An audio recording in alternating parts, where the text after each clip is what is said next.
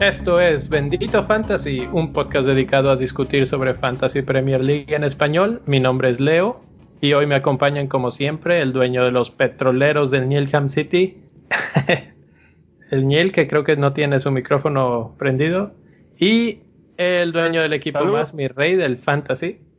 Así es, aquí el mi rey, señores. Y pues señores, ya por fin pudimos soltar el miedo de la jornada 1. Ya, de eso que... Ah, ya, se sale el nervio, vimos quién sí vale la pena, quién anda bien, quién anda mal, qué defensas este, están para el perro. Eh, así es que con eso pues vamos empezando. ¿Qué tenemos para hoy, Neil? Bueno, buenas noches a todos, bienvenidos. Este, pues vamos a platicar un poquito de, de la liga, de cómo nos fue. Vamos a tener también por ahí este el tema de la semana, jugadores que les podemos empezar a echar un ojo y jugadores que nos decepcionaron terriblemente y un ojito a la siguiente jornada. En general eso vamos a ver el día de hoy. Perfecto, pues vamos empezando entonces con la liga, la liga de Bendito Fantasy, que pues tuvimos una buena cantidad de gente que, que se decidió unir, gracias a todos los que a los que decidieron entrarle, ya somos 18 en este momento. Y pues un saludo a los que empezaron bien. Ahí está, bueno, me tocó a mí estar en, en primer lugar ahorita eh, con 92 puntos, pero ahorita hablamos de eso. Después está Notorious Ben, David Perdomo con 88 puntos. Phoenix FC de Fantasy con 87, muy cerrado ahí el 2 y el 3. El Minerven de Javier Marrón con 82 y luego está Chava Iglesias con los New Toledo Ravens con 80 puntos. Bastante cerradita la tabla arriba supongo que mucho tiene que ver con que hubo muchos goles y hubo muchos goles de los top, de los jugadores Premier. Eh, entonces, pues con eso pasamos lo de la liga.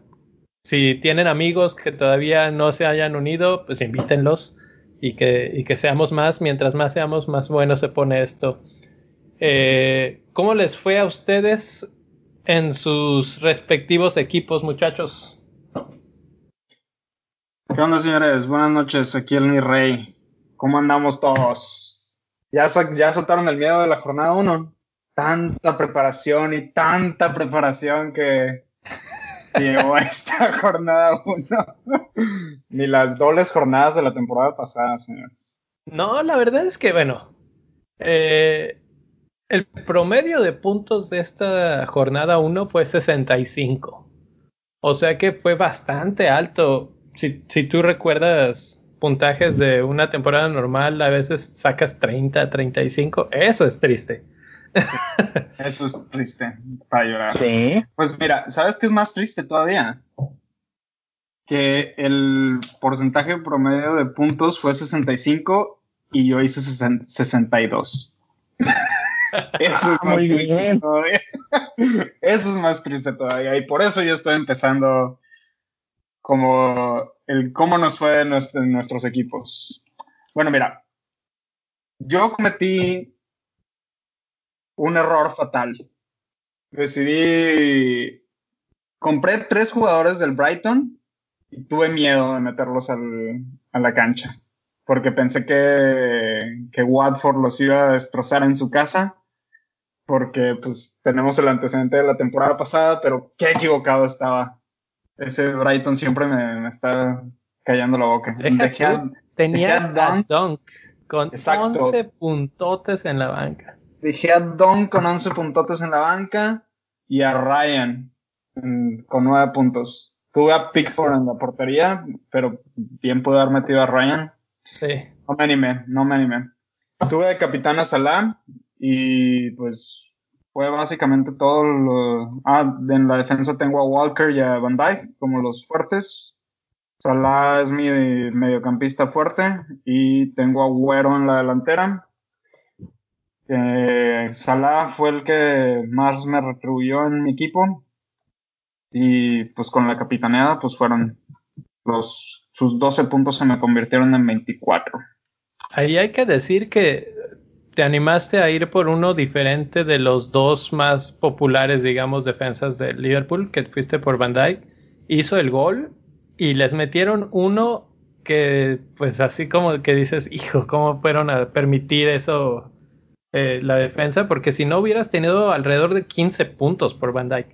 Sí. Ha sido fenomenal. Sí, de hecho, durante el, draft estuve, estaba entre ah, Robertson, Van Dyke, Robertson, Van Dyke, ¿quién? Y al final me, me decidí por Van Dyke. Al, final creo que fue una, una, buena decisión y supongo que el Niel apoyará esa, esa visión porque Van Dyke tiene mucho potencial en tiros de esquina, en centros, todo lo que sea centro de balón parado y que él suba, hay mucho, mucho peligro y pues ya lo vimos en este, en este partido que anotó su golecito. Por otro lado, hay que mencionar rápidamente que el Norwich les metió uno, pero qué buen gol, no sé si lo vieron. La jugada que les armaron, les pasearon el balón en la cara y Puki les hizo, les hizo uno, pero bien pudo haber hecho otro por ahí. Eh, de repente les faltó un poco de puntería y pues ya se ve la calidad del nivel de cada equipo, pero cuidado ahí de repente como para pensarse eso en la defensa del Liverpool. Es correcto, es correcto. Ahí nada más como paréntesis, Puki, jugador para tener en la, en la mira. Bueno, ahorita hablamos un poco más de esos jugadores. Nil, ¿cómo te fue esta semana? Este, por encima de la media y arrasando mi jornada una de la temporada pasada, que fue de 17 puntos. Esta vez 69. 17 puntos la temporada pasada. 17 puntos. No, espérate, espérate, espérate. Con los que hice esta jornada, acumulé exactamente la misma cantidad de puntos que hice hace un año en tres, en las tres primeras. Oye, me, me por qué no salía. Me congratulo a mí mismo y al mi rey por todas las conversaciones que hemos hecho y, cómo, cómo, has revolucionado en esta situación del, del fantasy. ¿eh? La neta es que sí. No, y, sabes también que me, que me ayudó. Ahora en las vacaciones que empecé a hacer mis modelitos matemáticos. Me ayudó a escoger varios jugadores de mi equipo y la verdad es que en general me respondieron bien. En general, no todos. Este, igual yo de lo bueno, estaba entre Van Dyke y Salah. Estuve, ya de hecho el podcast pasado yo dije que escogía a Van Dyke de capitán. Y lo tuve de capitán como hasta la, hasta dos horas antes. Y de pronto dije, no, ni madres, Salah. ¿Por qué? Eso estaba muy loco. Es que, ¿sabes cuál era la apuesta? Yo dije, Norwich no les va a meter ninguno. Van Dyke va a meter un gol y un pase para gol y yo calculaba por ahí 15 puntos con para 30. más o menos se visualizaba el desmadre. Creo que estabas confundiendo a Van Dyke con Mané o con, o con alguien más, porque gol y pase para gol está, estaba muy no, pues, eso. Es que con Van Dyke suele pasar, o sea, no es tan descabellado el asunto. Pero yo imaginaba que Van Dyke me podía dar más o menos puntos que Sala en un clean sheet. Y luego de repente me vino así como el, el flashback que dije, a ver, espérate, el clean sheet es pende todo el tiempo de un hilo y de una pendeja, de una tontería y dije, ya.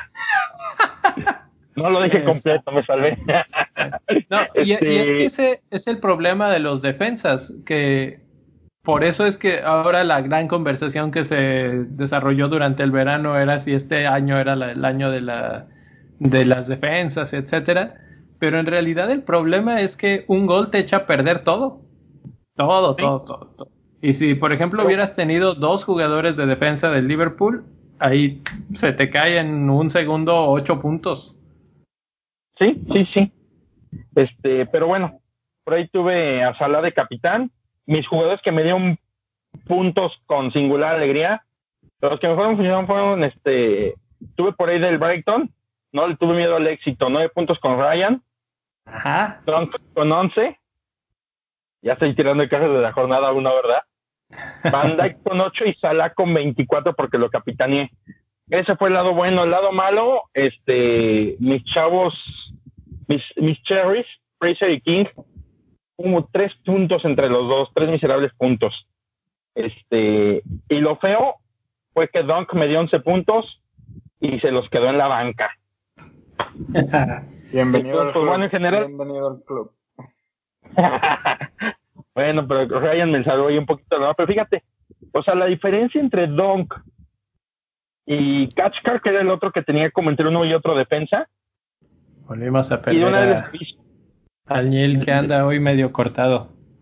hoy estoy cortado, ¿verdad? Sí. Pero ya te estás oyendo de nuevo. No, ya te volviste a ir. Pues esos del Brighton parece que fueron unos jugadores decisivos en los equipos, los que no le tuvieron miedo al éxito, eh, lo hicieron muy bien. Eh, déjame ver, Brighton de visita, pero la semana que entra, Brighton va a ser local contra West Ham. Entonces ahí hay que hay que estar atentos. Igual y pues darles la, el beneficio de la duda ahora sí a ya sea a Ryan o a los dos Ryan y Dunk que son los que los que más están pues básicamente en la mira en el aspecto de que hicieron buena jornada y buenos puntos. Y West Ham no se vio tan mal pero bueno obviamente era contra el Manchester City pero tampoco les vi así como que un potencial tremendo, como que no sé ustedes cómo los vieron. Al City. No, al West Ham, el West Ham, porque el West Ham contra, va contra Brighton la siguiente semana. West Ham yo creo que no trae nada esta temporada. Sinceramente, yo creo que West Ham no va a traer nada esta temporada. La temporada pasada ya venían de bajada, de picada, y al parecer durante el verano no, no lograron juntar buenos, buenos jugadores, o no sé qué fue lo que pasó, sinceramente, ahí. Pero yo creo que West Ham no, no le veo mucho potencial. Sí, digo, un, eh, tenemos solamente un punto en los datos, no, no podemos decir demasiado, pero pues, la verdad es que fueron tranquila y ampliamente superados. El primer tiempo como que le, le hicieron la Bueno, luchita, también- digamos. Tam- También hay que considerar que empezaron contra el campeón. Y Sí, sí, y el City mejor es equipo Como de- que es una, es una máquina. ese Correcto, correcto. Pero sinceramente yo no le veo mucho. O sea, que si ahora estamos pensando Brighton, West Ham y después de lo que acabamos de ver de Brighton de visitante, no está descabellado volver a apostar por Brighton en esta siguiente jornada. No, yo, yo creo que esta siguiente jornada mm, meter a Ryan y a, y a Dunk para los que los tenemos. Eso sí es una buena opción. Pues sí, dependiendo obviamente del resto de tu equipo, pues sí están bien ahí para, para entrar. Ah, pero se ve jugoso, se ve, se ve jugoso ese, ese partido. Son buenas apuestas. Son buenas apuestas. Bueno, entonces pasamos a mi equipo. Eh, como ya les venía platicando, 92 puntos. Uno de mis mejores, y no es que el mejor arranque que he tenido en muchos, muchos años. Eh, Capitán Salah, como muchos en el Fantasy esta semana, yo creo que empezamos el viernes, que es una de las cosas que tenemos aquí la pequeña sección de lo bueno, lo malo y lo feo. Lo bueno, que sí hizo algo, Salah. Porque es el clásico miedo de que el primer partido luego están tan oxidados todos los jugadores que de repente no, no entregan nada. Y pues sí, sí dio algo el capitán, que empiece el capitán haciendo las cosas bien, eso es bueno. Lo malo es que en realidad eh, al que quería era Sterling de capitán y no me atreví. Ahí es donde yo le tuve miedo al éxito. Y si, y si lo hubiera hecho, hubiera ido bastante, bastante bien. Eh, para ser honestos, agarré una moneda, la aventé y ganó Salah y dije, bueno, pues está bien, es una buena forma de protegerme Es- ante Es todos los demás. es neta que sí lo hiciste. Sí, Ay, Dios el viernes en la mañana, órale, ¿quién va?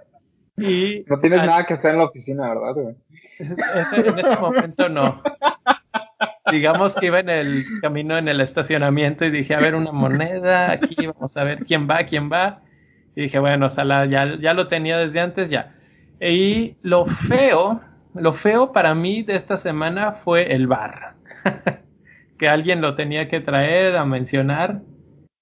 Ah, qué estrés, porque no sé cuántas veces festejé un gol esta semana y luego nada más era esperar unos segundos para ver que en realidad no fue. Por ejemplo, los de Sterling eh, hizo el pase de gol para el tercero del City, creo que fue el tercero del City, que fue un jugadón y terminó estando adelantado por un centímetro o menos del hombro y eh, se lo quitaron. Luego metió el golazo que metió de vaselina y yo estaba seguro, ya ni festejé, dije, nada, estoy seguro que se lo van a anular, parece fuera de lugar. Los comentaristas en la tele, parece fuera de lugar. Análisis del bar, gol. O sea, no sé, no, sé ustedes, la clásica eh, queja de la gente del, del público en general del bar es te quita la emoción del juego hasta cierto punto. Y la verdad, esta vez a mí sí me la quitó, sí me robó varios momentos que dije esto es gol y esto está muy bien y no sé qué. Y, de repente no. O entró el gol y dije no, ni siquiera lo voy a festejar hasta que realmente sepa si sí o si no. Entonces como que sí, sí me robó un poco ese, ese feeling que, que, normalmente tienes cuando entra el gol y luego luego empiezas a ver quién fue el del gol y quién fue el de la asistencia y te vas a Twitter y todo esto y pues no. Eh, ahora sí tenemos que empezar a, a pensar, a aprender a, esperarnos unos 10 segundos antes de tuitear, básicamente. ¿Sabes a quién le pasó? Oye, a ver, espérate. ¿Quieren una historia trágica de bar? A ver.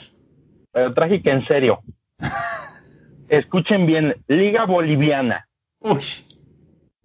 Ah, sí, ya entra Liga Boliviana, ¿no?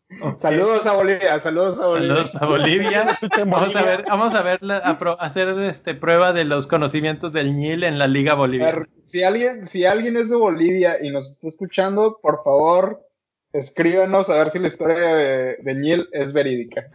Exacto. espérate, deja de, si alguien es de Bolivia y nos está escuchando, ya sabe de qué voy a hablar. Agarra un árbitro en un partido, no, no, no, no me sé los equipos marca una falta, se le vienen encima y le dice todo el mundo, a ver, espérate, espérate, se va hacia la orilla, se va, se va este como por aparte, regresa y hace la seña del bar y marca un penal. Hasta ahí nada raro, ¿verdad? La bronca está en que Bolivia no existe el bar, señores. Ah. güey marcando un penal con bar, hizo la señita de la, de la pantalla y la fregada va a marcar el penal y luego se enteraron de que no, y luego este, pues él se enteró de que en Bolivia no había bar. o sea que, pero él lo hizo a propósito o para salirse del problema. seguramente lo hizo para salirse de la bronca, güey. Sí, es un árbitro internacional gafete de FIFA. Yo creo que se le fue la hebra. Y luego fue para allá y ha dicho, puta, ya la regué, aquí no hay bar, ahora qué hago, pues ya ni modo, pues acabo la, acabo la faramaya completa. Yo creo que hizo eso. Busquen el video de internet, está buenísimo porque marca la falta, todo se regresa y luego va, o sea, todavía hace, hace como que consulta y se va a la cancha de regreso, hace el símbolo del bar y se va derechito a marcar el penal. Puta, pero pues, eh, bueno. Pues aquí el bar va a estar un poco diferente a lo que hemos estado viendo en otros lados. Eh, algunas así cosas rápidas que mencionar es que, por ejemplo, no sé si se acuerdan que en el mundial o en otros en otros torneos era clásico que hacían el, el pues la seña esta el rectángulo y se iban a ver la pantalla al lado de la cancha. Aquí en la Premier League eso no va a pasar a menos que sea una jugada que el árbitro no haya visto. O sea, si es algo que el árbitro iba corriendo hacia el otro lado y pasó y, pasó atrás de él o algo así, ahí sí, eh, entonces se va a tomar esa, medida. Eh, de otra forma, todo lo se va a decidir de acuerdo a lo que le digan en el auricular y lo que él decida, digamos, en la cancha. Todas las jugadas que sean de gol o de falta que pueda ser amarilla o roja, van a ser revisadas por el VAR y si de repente el árbitro dijo falta y arriba le dicen, ¿sabes qué? No solo es falta, sino que le dio en la rodilla con los tachos de frente, etcétera, puede cambiar su opinión y, escalar a una roja, por ejemplo.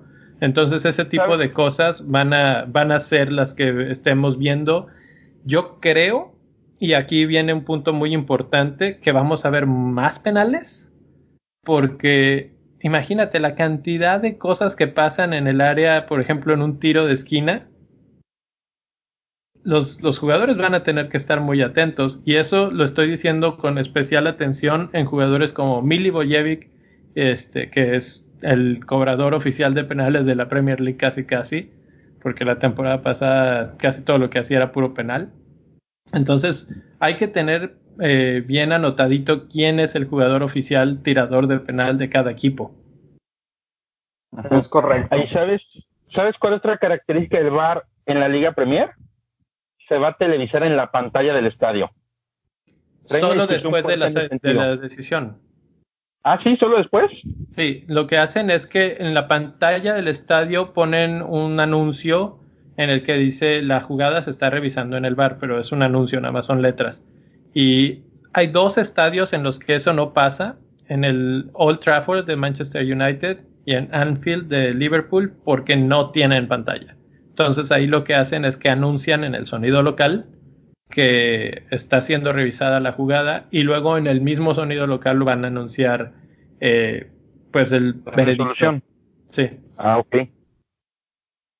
Entonces, bueno, son estas nuevas cosas a las que nos vamos a tener que acostumbrar, digamos, incluso desde el mundo, desde el punto de vista del fantasy, de que pues celebrar antes de tiempo puede costar caro. Aún así, Sterling lo hizo fenomenal, 20 puntos, la estrella de la semana y de mi equipo. Eh, es mi vicecapitán y por una moneda no fue mi capitán. Eh, otra mm. cosa que me salió muy bien eh, fue meter a Origi de, titular. Iba a meter a Chris Wood. Estuve a punto de hacer el cambio y dije, no, lo voy a dejar porque Origi yo creo que sí va a estar jugando en estos días. Pues sí jugó, hizo 12 puntos.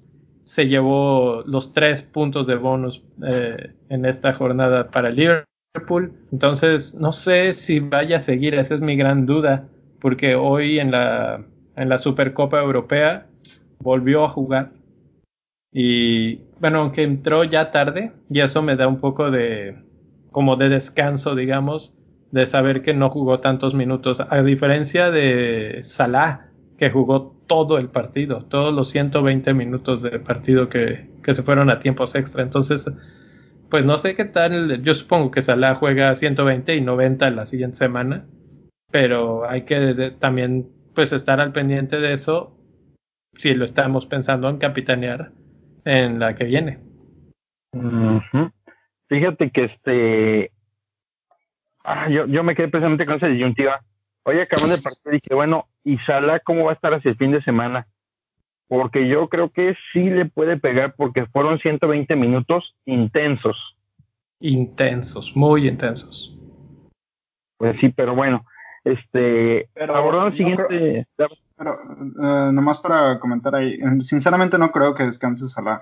a como a como vino la temporada pasada, jugaban Champions, jugaban uh, la FA Cup, jugaban lo que tuvieran que jugar y Salah jugaba todo. A lo mejor empezaba el partido y lo sacaban al minuto 70 una vez que tenían amarrado el, partido.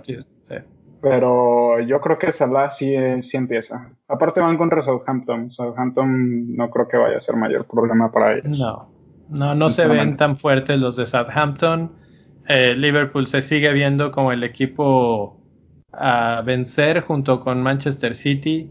Salah se ve muy, muy activo. De hecho, Salah tuvo el máximo de número de tiros a portería eh, de toda la, de toda la liga, de tiros que sí fueron a, la puerta.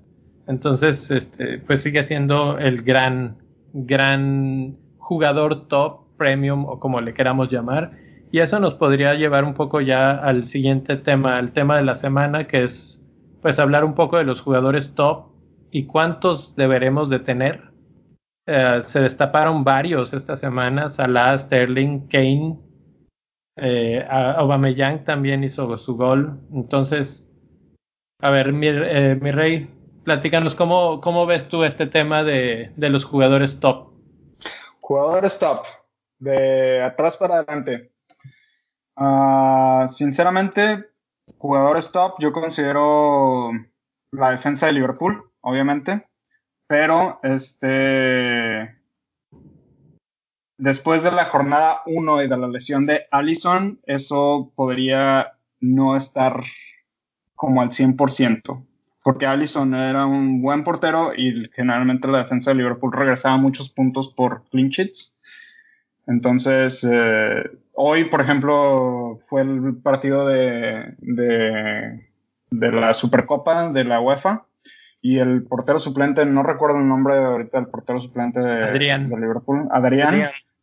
Sinceramente se portó, se comportó a la altura del equipo, inclusive fue el anfitrión del Gane, porque le paró un, un penal, el último penal a, a, no me acuerdo quién era el jugador del Chelsea, Tammy Abraham fue el que. Tammy Abraham. Gracias. El penal lo paro yo, ¿eh? No, pero en esa presión ni el ni el pedo lo paras, güey. lo que pasa es que el Niel se hubiera quedado parado y por eso lo paraba, porque como fue al centro. Sí, sí, no, no, no fue por gran habilidad lo mío tampoco, no se crean. No, pero sinceramente, no, sinceramente yo vi, yo vi la segunda mitad del partido y, y, los tiempos extras y la verdad se comportó muy, muy bien.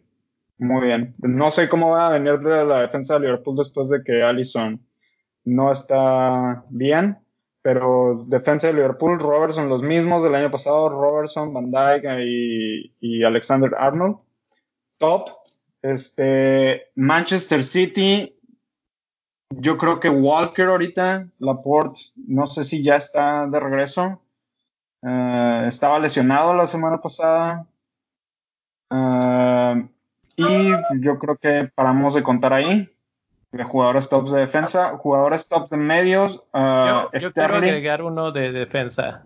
A ver, a ver. O, si quieres, hasta dos. Uno, Aaron Juan Bisaca. El, ah, el, famosísimo Juan Biznagas Tienes toda la razón. Señores, hay que echarle un ojo ahí a la defensa de, de Manchester United. Sinceramente, la, la, inclusive hice un tweet durante la, durante la jornada y estaba viendo el partido de, de Manchester United. Uh, hay que, hay que ponerle especial atención a la defensa de, de Manchester United porque se ve muy buena estoy de acuerdo en eso, pero creo que no estamos desviando. Juan Bisaca lo consideramos un top, 5.5 millones. Ahorita con, con Manchester sí. Con Manchester sí. Ahora, esa, esa, es la siguiente pregunta. ¿A qué, no, ¿A qué nos estamos refiriendo con top? ¿A un jugador que te va a regresar muchos puntos o a un jugador que es muy caro? Puntos. Yo creo que es un jugador, para considerarlo top, este, yo creo que tiene una mezcla de ambos. A ver, pero señores, vamos a, vamos a enfocarnos. ¿Con qué se gana el fantasy? Con puntos, ¿no? Exacto. Sí, sí, yo creo que ahorita en, defensas, uno de los top indiscutible tiene que ser Juan Bisaca. Tiene que ser así. No, no hay mucha discusión. convertirse, digo, no lo demerito ni poquito, fue bastión ni el torneo pasado para mí pero yo creo que todavía está a un pasito que se lo va a dar a la plataforma de estar rodeado a lo mejor de gente como De Gea, Pogba, ahora también de este otro chavo Maguire, y yo creo que esa conjunción lo va a llevar ahí, pero yo creo que, está en ese proceso. Pero es que mira, un, un, jugador que es de 6 para arriba y que te va a arrojar al menos, o que el torneo pasado arrojó al menos 150 puntos para un defensa. Eso yo consideraría top eh, abajo.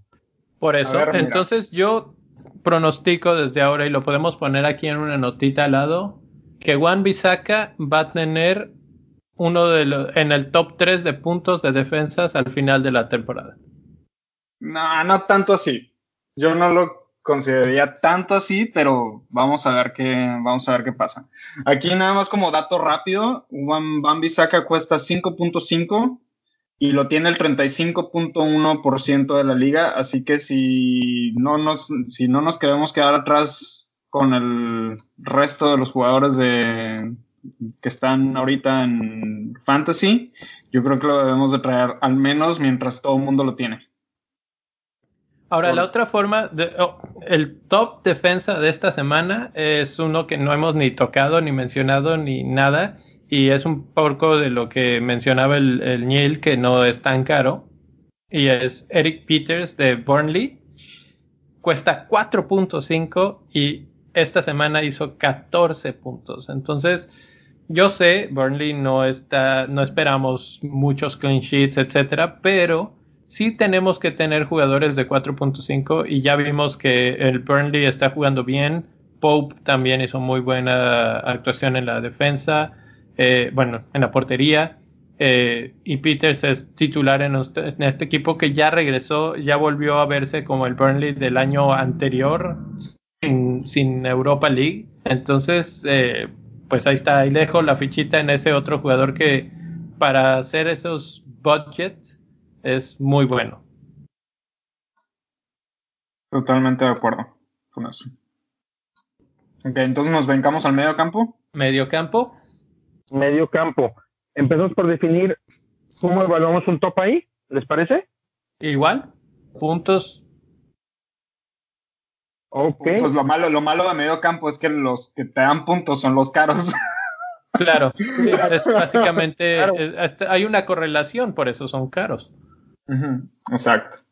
Sí, que pues yo creo que podemos hablar de Salah, Mané, Sterling, y no sé si ahí se alcance a colar por la temporada que tuvo este Sid Goodson, pero yo creo que no. Eh, pues no, yo creo que todavía no lo pondría ahí. Es más, yo te pondría a Pogba un poquito. Si, sacamos todos sus asuntos mentales y de distracciones y de que si se quiere ir o no se quiere ir, etcétera, si, si juega como jugó el otro día, eh, bueno, más o menos, porque ni siquiera jugó tan bien, pero le alcanzó para poner sus pases de gol de 40 metros, etcétera. Eh, Pogba debe de ser considerado un jugador premium. Sabes que yo creo que Pogba cae en modo renglón que Juan saca, que son tops potenciales. Porque sí, digo, de Pogba podemos esperar mucho, igual que de Song o de Kevin De Bruyne, que son jugadores que están, que con una, vamos, si se enfilan, te van a dar una cantidad de puntos este, muy, muy, muy buena. Y pero depende de que se enfilen, pues, cosa que no pasa mejor con Sterling Sala, que tú ya sabes que es una apuesta segura. Creo que las únicas dos apuestas seguras en el medio campo son Sterling y Sala. Sí. Todos los demás son apuestas. Sí. Mm. Y de hecho sí tal cual lo veo. Y yo creo que por ahí alcanzaría yo a colar a Mané, que Mané lleva dos torneos muy constantes y este y cuando ha faltado alguien él tiende a echarse el equipo al hombro. Mi rey algo estabas así como que no, no, no te oigo tan convencido. Sí lo que pasa es que Sterling Sterling lo que tiene es que es muy explosivo, entonces en un partido te puede hacer un hat-trick, como lo vimos el meter tres goles en un solo partido y ahí recupera todos los puntos. El problema es que Sterling sí está propenso a rotación. ¿Sabes qué? Pero este año puede que esté un poco menos propenso porque Sané se lesionó, se quebró la rodilla y Bernardo Silva ahorita trae una lesión también, no es tan grave, pero, pero sí anda lesionado, por eso jugó Mares y por eso es que Sterling y Mares yo creo que van a jugar por lo menos las próximas cuatro o cinco jornadas sin ningún problema. Pero más allá de eso, creo que Sterling se está volviendo en uno de los consentidos de Pep. Yo estaba leyendo una de las declaraciones el otro día Y incluso dijo, él puede estar jugando en varias posiciones en esa, en el frente de ataque, incluso de centro delantero. Entonces no me sorprendería que de repente no jueguen ni Jesús ni Agüero y Sterling sea el 9 del equipo. ¿Tú crees? Pues eso dijo Pep, o sea, no, no, no es lo que creo, es lo que dijo. Yo creo que sí, y al menos los primeros, el primer cuarto de temporada vamos a ver Sterling todo el tiempo, casi todo el tiempo. Yo creo que las rotaciones van a empezar a venir un poquito con la con la Champions y cuestiones de Europa. Sí. Exactamente, pero ahorita yo creo que sí sí empieza con los primeros yo creo que, al menos yo creo que sí va a titular indiscutible. ¿Sabes cuándo van a empezar las rotaciones? En diciembre, en enero, cuando es la, la fase que es súper cargada para la Premier League. Ahí es cuando creo que Sterling empieza ya no ser ese jugador que es siempre titular como si lo es Salah, por ejemplo. Pero pues ya cuando lleguemos a esas alturas vamos viendo. Por ahora creo que los dos jugadores más explosivos de la Premier League son Salah y Sterling. Los dos son mediocampistas y los dos juegan de delantero. O por lo menos en la última línea, en la línea más ofensiva. A ellos los defines no como apuestas, ellos dos son inversiones, así tal cual. Sí. Y yo creo que, bueno, es un poco anticipado, pero es un, son escudos ellos. Son jugadores que hay que tener porque la mayoría van a tener y si un día explotan y tú no los tienes, te vas a arrepentir. Como, como yo esta semana con Sterling. Exactamente. Y yo. Exactamente. sí, sí, sí, esa es la, es la realidad. Entonces, lo que hace muy interesante eso es que se te fueron 24.5 y lo que acumule de que empiecen a subir los precios esta semana, porque dudo que Sterling no lo compre la otra mitad del Fantasy que no lo tenía. Eh, va a ser difícil eso. ahí es donde ahí es donde entra el tema de saber utilizar sabiamente el wildcard. Sí, sí. Pero aún así, o sea, porque ya empezamos a ver cambios. De hecho, Sterling ya subió de precio, ya cuesta 12.1, empezó en 12. Entonces, si no lo compraste ayer, pues puede que ya te cueste ese punto uno, te cueste un cambio extra para poder hacer los fondos para poderlo traer a tu equipo. Híjole, ¿sabes cuál es la bronca con Sterling Sala? Si no los tienes o no los tenemos como nuestro caso, aunque ahorita costara 11.8, es un verdadero problema traerlo a tu equipo. Exactamente. E, ese, yo creo que, yo creo que ese es como la leccioncita que te puede llevar ahorita. Si no tuviste ya ni modo, y en el momento que metas tu wildcard precisamente, sí tienes que pensar en jalarlos, obviamente dependiendo del momento de la temporada, ¿no? Sí, como pues no sabemos si va a estar bien o se va a lesionar alguno, o va, a haber alguna situación ajena, ¿no? Pero sí va a ser, va a ser complicado. Bueno, para los demás, para los petroleros del Newham City, eso es bronca. Podemos deshacernos de por nada.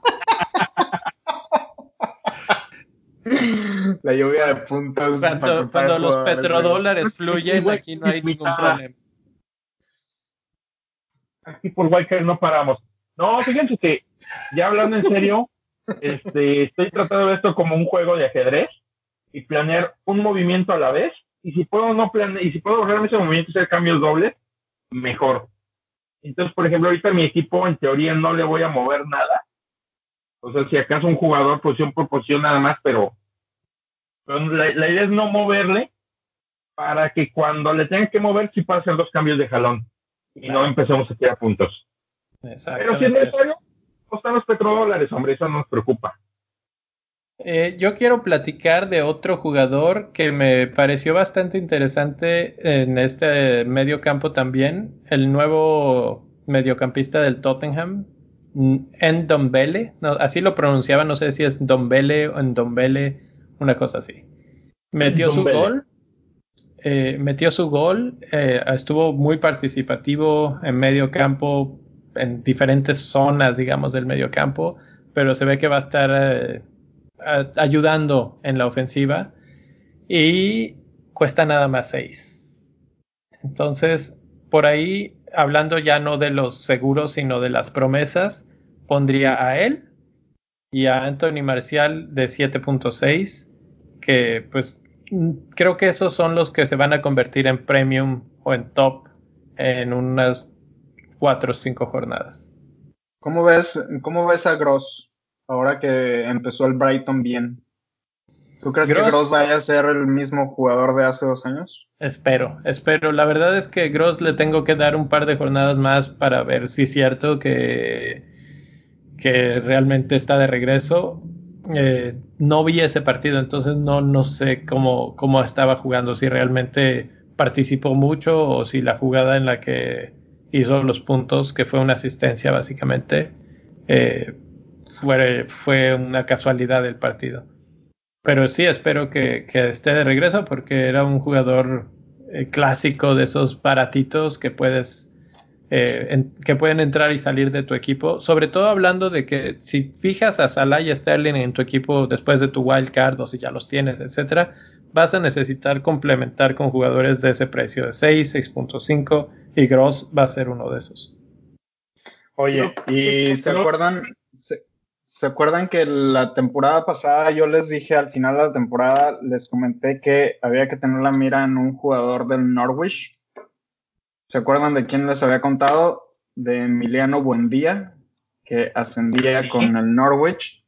Bueno, empezó la temporada y fue el jugador de la asistencia para el gol del Norwich contra el Liverpool y cuesta 6 nada más. Mediocampista, cuesta 6 y solamente lo tiene el punto 7% de, del fantasy ahorita, puede ser un jugador diferencial en un futuro. Y te la cuento mejor. El Norwich va en casa contra el Newcastle en la siguiente jornada. Ya, ahí, o sea que ya se armó, ya se armó el cambio ahí. Ya, ya empezamos a sacar los petrodólares. Por ahí yo ya vi la cartera desdoblándose. Y Pues yo creo que eso más o menos completa la media cancha. Vamos a la delantera. Vamos, vamos, vamos. Yo creo que los hay tres jugadores importantes: Agüero, Kane y Aubameyang. Todos están arriba en el Olimpo y abajo hay una serie de jugadores que están peleando por escalar. Pero pues, pensando mejor en la caseta, en Firmino, en James Vardy, ese tipo de jugadores están un pelito abajo, pero sin embargo son interesantes, ¿no? Y que de repente el presupuesto ya no te da para Aubameyang, pues te puedes ir por la cassette.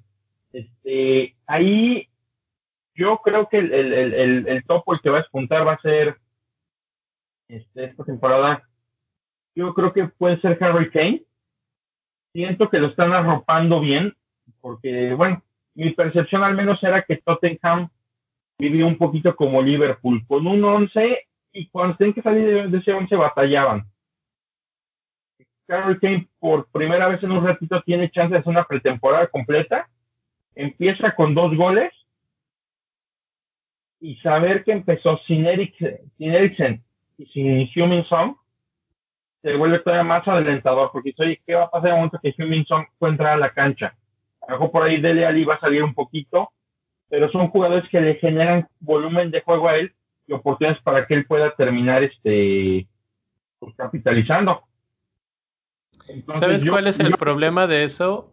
O bueno, lo que tendremos que estar al pendiente en los próximos días es que Eriksen no jugó de inicio y se puede argumentar o alegar que el, la razón por la que no jugó es porque se quiere ir ah, del equipo. Ya es sabido que se quiere ir a España Real Madrid es el que tiene el interés y entonces como que tiene la mente en otro lado y por eso no empieza.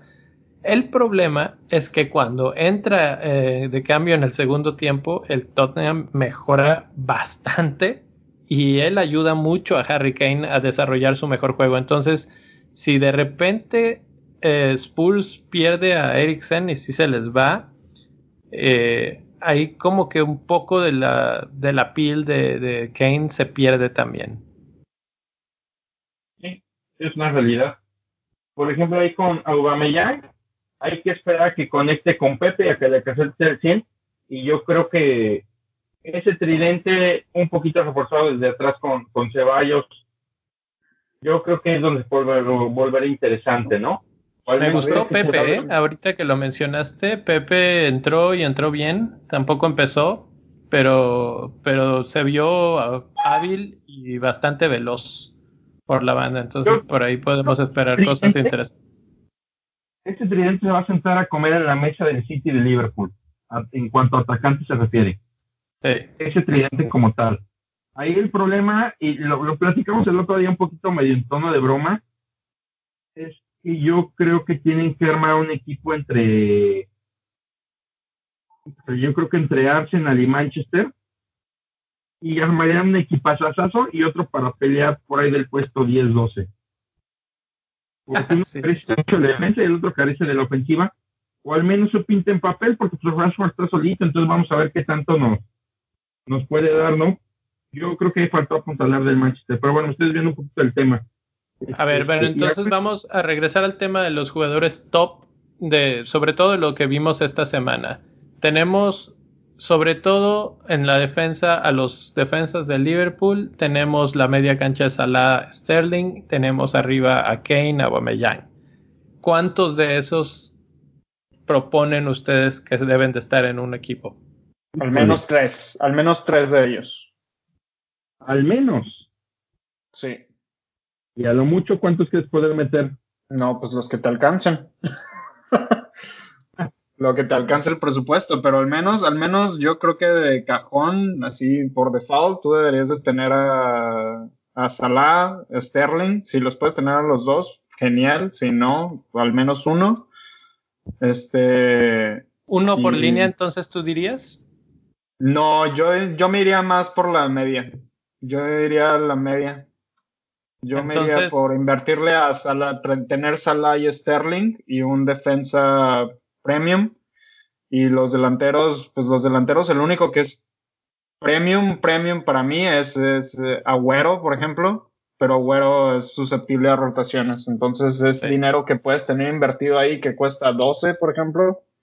Y luego si no juega y tienes eh, estancados esos 12 que los pudiste haber invertido en otro, en otro jugador. Y sinceramente, eh, yo siento que hay más goles de la media en la Liga Premier, porque en muchos equipos se acostumbran a, alinear a sus medios eh, como delanteros, entonces eso te regresa más puntos. Exacto. Porque más bien Fantasy tiene más clasificados a varios jugadores. No, no es que los tenga más mal clasificados, es que ellos en realidad sí son medios. Si tú los ves, por ejemplo, en sus selecciones, ellos sí juegan como medios.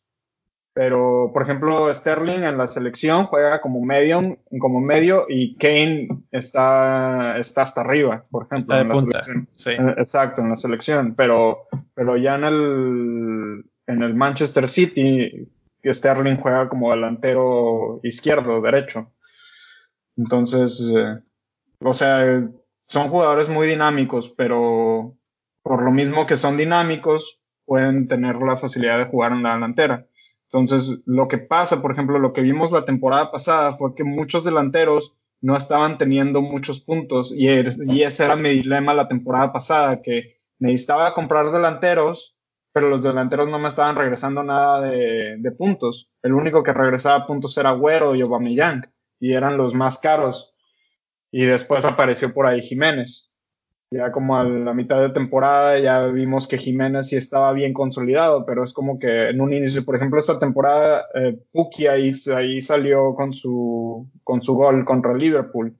Pero un, un partido no puedes establecer si un equipo que viene de ascenso te va a dar, te va a redituar puntos, porque si son jugadores muy baratos, pero no sabemos en este momento si realmente vale la pena invertirles a esos equipos.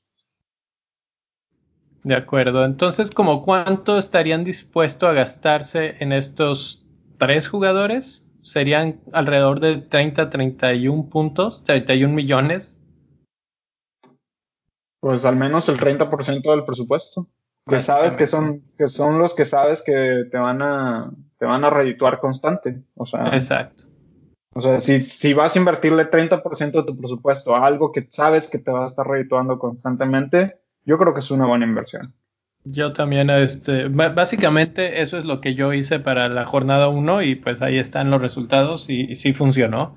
Y eso que Robertson no hizo nada, pero yo creo que eso que no hizo nada va a ser cuestión de tiempo para empezar a ver ahí los frutos. Entonces, también es cuestión a veces de paciencia. Si alguno no hace nada en una jornada, hay que tener paciencia porque en la que sigue puede hacer tres goles. Y todos estos jugadores tienen esa capacidad. Eso que acabas de decir es súper importante para aquellas personas que empiezan a jugar esto.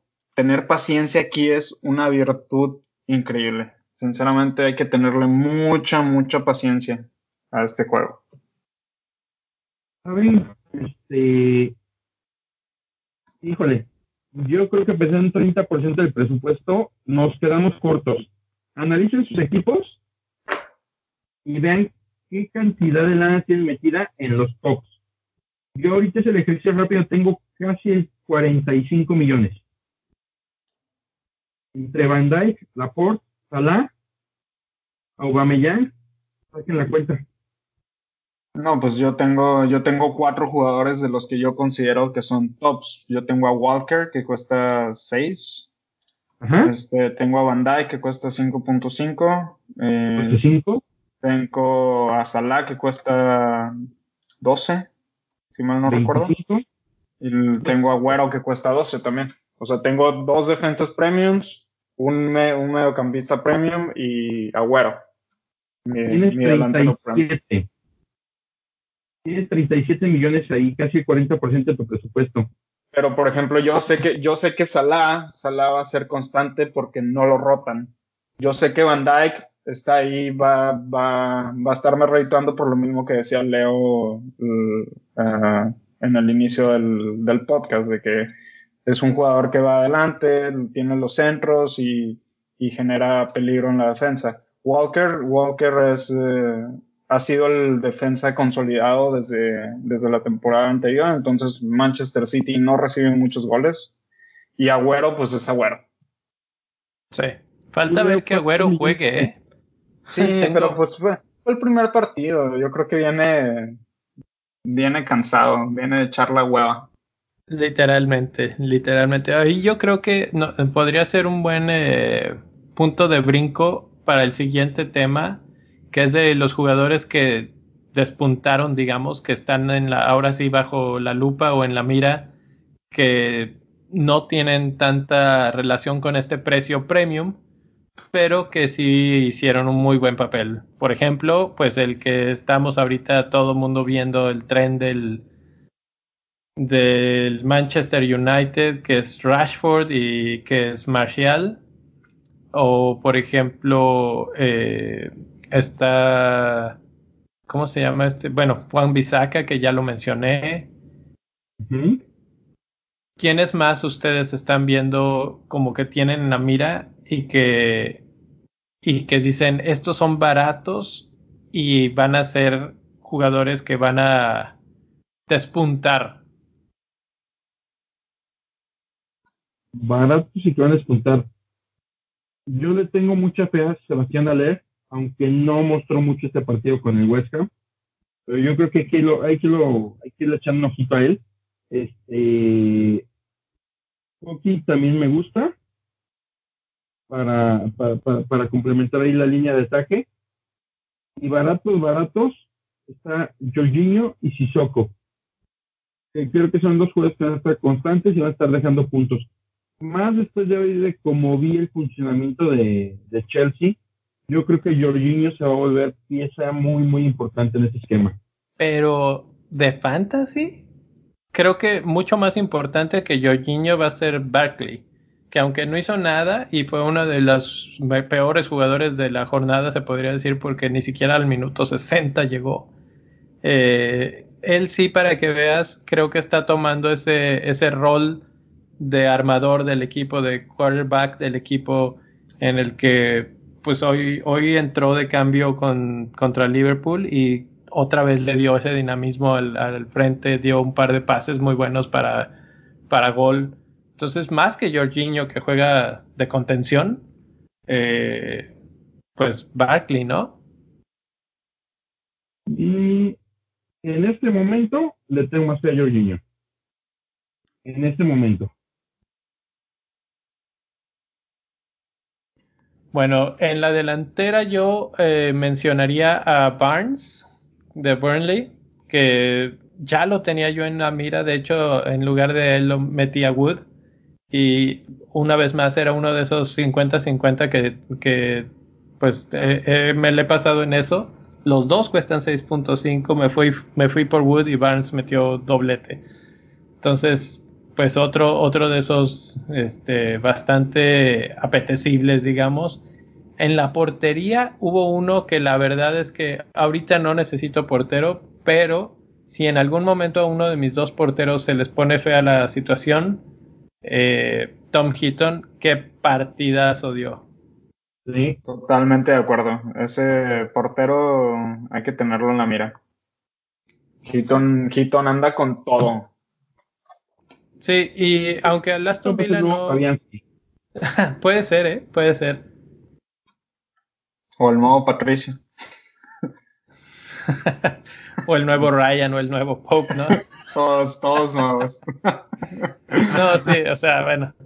Heaton, la, ventaja es que 4.5 de nuevo, entonces ahí es el, el asunto de que la portería yo prefiero no gastar mucho y tener un portero que, que haga muchas atajadas.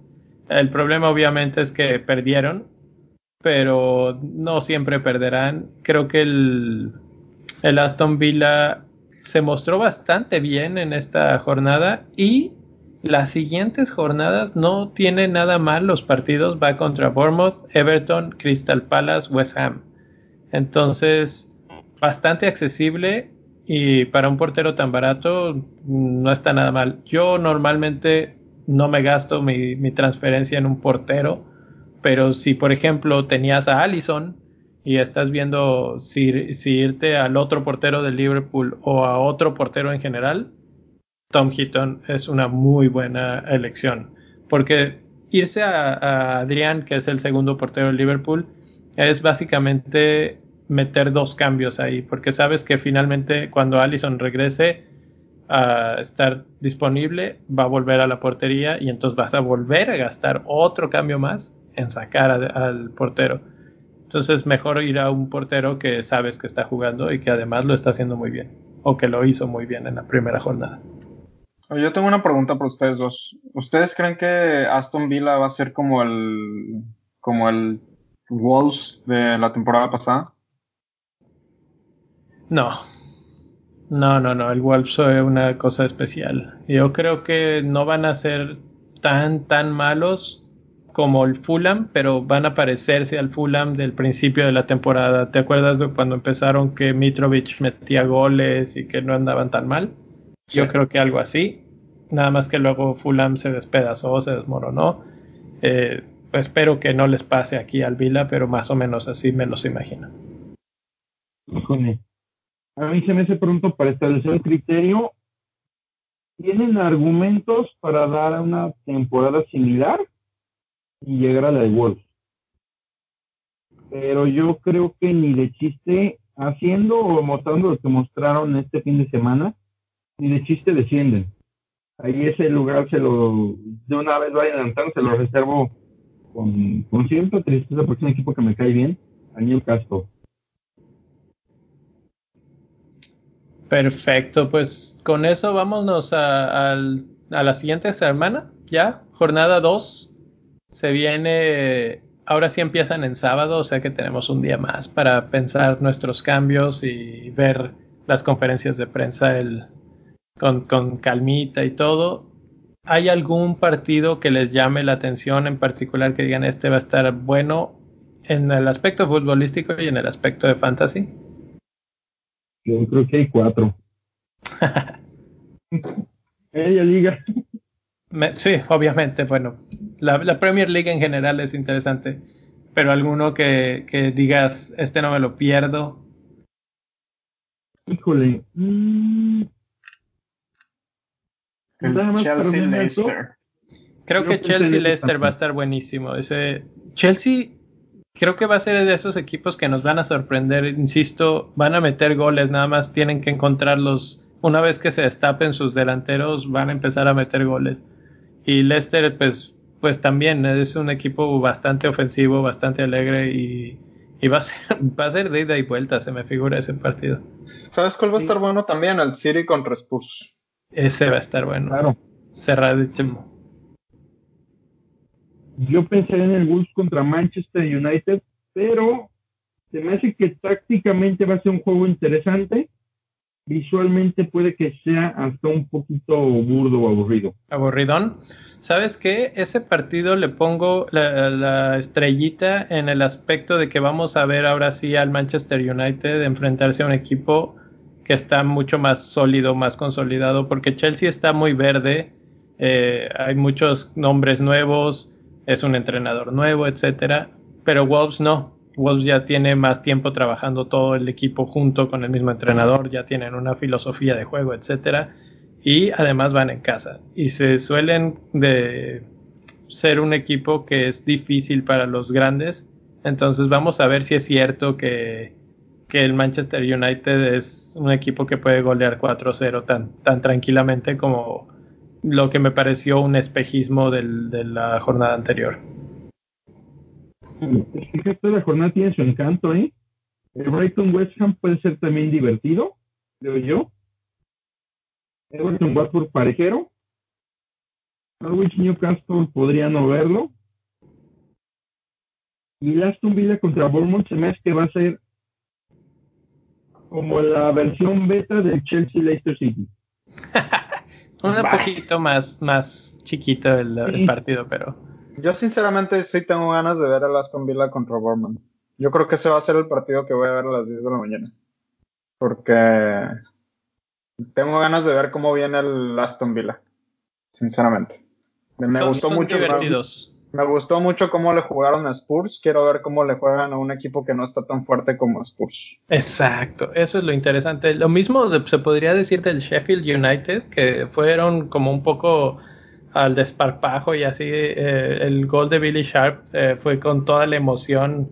Ahí hay una historia muy interesante de él que, que pues ha sido el equipo de sus amores y finalmente anotó el gol, el primer gol del regreso a la Premier League, eh, él. Entonces, pues bueno, está, están muchos partidos muy interesantes. Yo creo que los puntos, puntos que vamos, donde vamos a ver una feria de puntos de nuevo es en el de Liverpool. Eh, que va contra Southampton. Ahí es donde yo creo que se van a ver muchos puntos.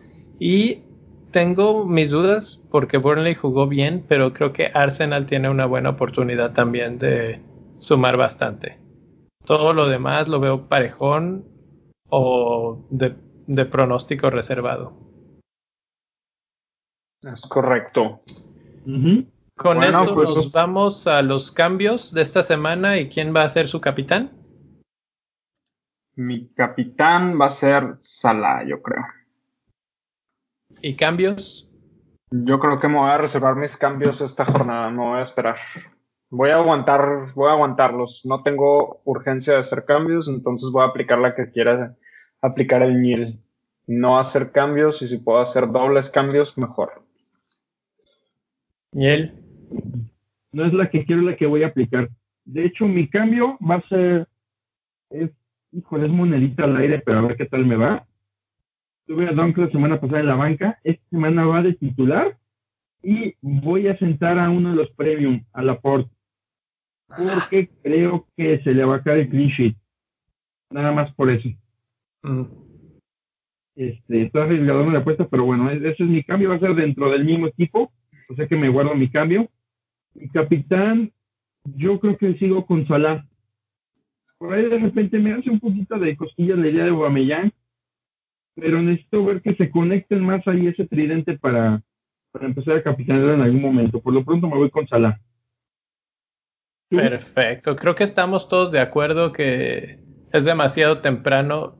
Por algo escogimos al equipo que escogimos y básicamente lo escogimos pensando en una o dos o tres jornadas, ¿no? Entonces tiene sentido que queramos eh, guardarnos un cambio Supongo que la gente que no se lo guarda es por alguna lesión o alguna cosa que sucedió, por ejemplo la de Allison, que pues hay que hacer un cambio ahí. Pero si no, mi recomendación también es eh, guardarlo, guardarlo y llegar a la jornada 3 ya con dos puntos en, de datos de saber, ok, efectivamente Rashford está imparable, vamos a ver qué onda ahí. Eh, o, por ejemplo, Wilson no hizo nada, pero pues vamos a ver si en esta sí hace. Entonces no valdría la pena nada más porque en esta jornada no hizo nada sacarlo del equipo. Entonces, sin cambios y la, la moneda sigue en el aire entre Salah y Sterling. Tottenham tal vez eh, recibe goles en este partido y creo que Sterling puede ser otra vez el que los haga. Entonces, por ahí me podría ir a, a esa porque además son locales, es su primer partido de local. Eh, no sé, no sé, Sterling o Salah, por ahí uno de esos dos va a ser mi capitán. Muy bien. Bueno, pues. En la jornada 14 digamos, igual de tranquilos de me guardo mi cambio, no pasa nada, tengo todo planeado. Yo sí apliqué, yo sí he aplicado guardarme cambios a mitad de temporada. ¿Sabes qué? Lo que, lo, lo único que es algo psicológico, básicamente, pero el problema es que es un cambio el que puedes guardar. A partir, si, si la siguiente semana seguimos sin hacer cambio, ese cambio simplemente se pierde, se, se desvanece en el tiempo. Y ya, entonces, e, esa no sé, estrés mental de decir, ah, tengo que hacer algo, eh, puede jugarnos eh, una mala pasada, porque si el equipo está bien, lo que no está roto no le muevas, no le tocas, no le nada. Ah, pues en ese caso, traes a, cambias a alguien que tienes en la banca y consigues a alguien mejor para tenerlo ahí calentando la banca. Es probable, es probable. Eh, por eso es que hay que ver muy bien. Por ejemplo, yo ahorita no me gustó mucho lo que vi de a José Pérez. Entonces, eh, tengo que darle una oportunidad más a ver si, si responde a mis expectativas, porque finalmente él sí jugó de, titular, pero no hizo mucho. Y, y, es un jugador que espero esté constantemente jugando fuera de posición, como delantero y hasta pues de medio, en medio campo, por 6.5, un, un jugador que bastante, promete bastante, pero no hizo nada. Entonces ahí esa es una. O como decía hace ratito, tengo a Wood. Podría hacer el switch ahí por, eh, por el otro delantero, por Burnley. Para, para ahora sí agarrar todos esos puntos. Pero bueno, esas son las, las ideas. Básicamente nadie quiere cambiar nada. Todo es paciencia, todo es eh, zen, tranquilidad. Y me parece excelente porque eso quiere decir que estamos conscientes y, de acuerdo con lo que nosotros mismos escogimos para empezar este, este torneo. Y de hecho, aquí los cambios tienen que ser como el salario por quincena, señores. bueno, pues ya veremos a ver si el, el Newham City respeta sus propias políticas o empieza a hacer de todo en dos jornadas más. Una cosa son las políticas y otra nuestra naturaleza, entonces ahí, hay que tratar de mezclarlas en su momento. Pero bueno. bueno, pues ya. Nos vamos a tocar, guardamos el cambio. Vámonos ya, muchachos, vámonos ya porque esto se está poniendo muy largo. eh, no se olviden de seguirnos en Twitter en arroba bendito fantasy. Mándenos sus equipos y sus preguntas, cómo les fue eh, en la semana. Saben que nos pueden encontrar en todas las plataformas para descargar el podcast. Suscríbanse y denle like si tienen un amigo por ahí que les gusta el fantasy, pues coméntenle, eh, díganle que se meta en la liga y gálenle dentro de la liga. Eh, me pueden seguir a mí en Twitter en arroba donfantasy-fpl. ¿Y a ustedes en dónde los pueden seguir? A me pueden encontrar en arroba mi rey, mi rey con doble R para, para los que para todos, mi rey FPL, arroba mi rey FPL. ¿Todo pegado? Todo junto con pegado. ¿Y Nil? A mí me pueden encontrar en arroba albañil 8, como albañil pero sin N, N, albañil 8. Perfecto, pues ahí está para que también nos sigan en las cuentas individuales. De repente por ahí salen buenas puntadas también en las, en las cuentas individuales. Y pues con eso nos despedimos y mandamos un saludo y hasta la próxima semana. Oigan, por cierto, saludo a los amigos de la media inglesa que me más en contacto con nosotros. Sí, gracias. Saludos a Bolivia. Bye. Bye.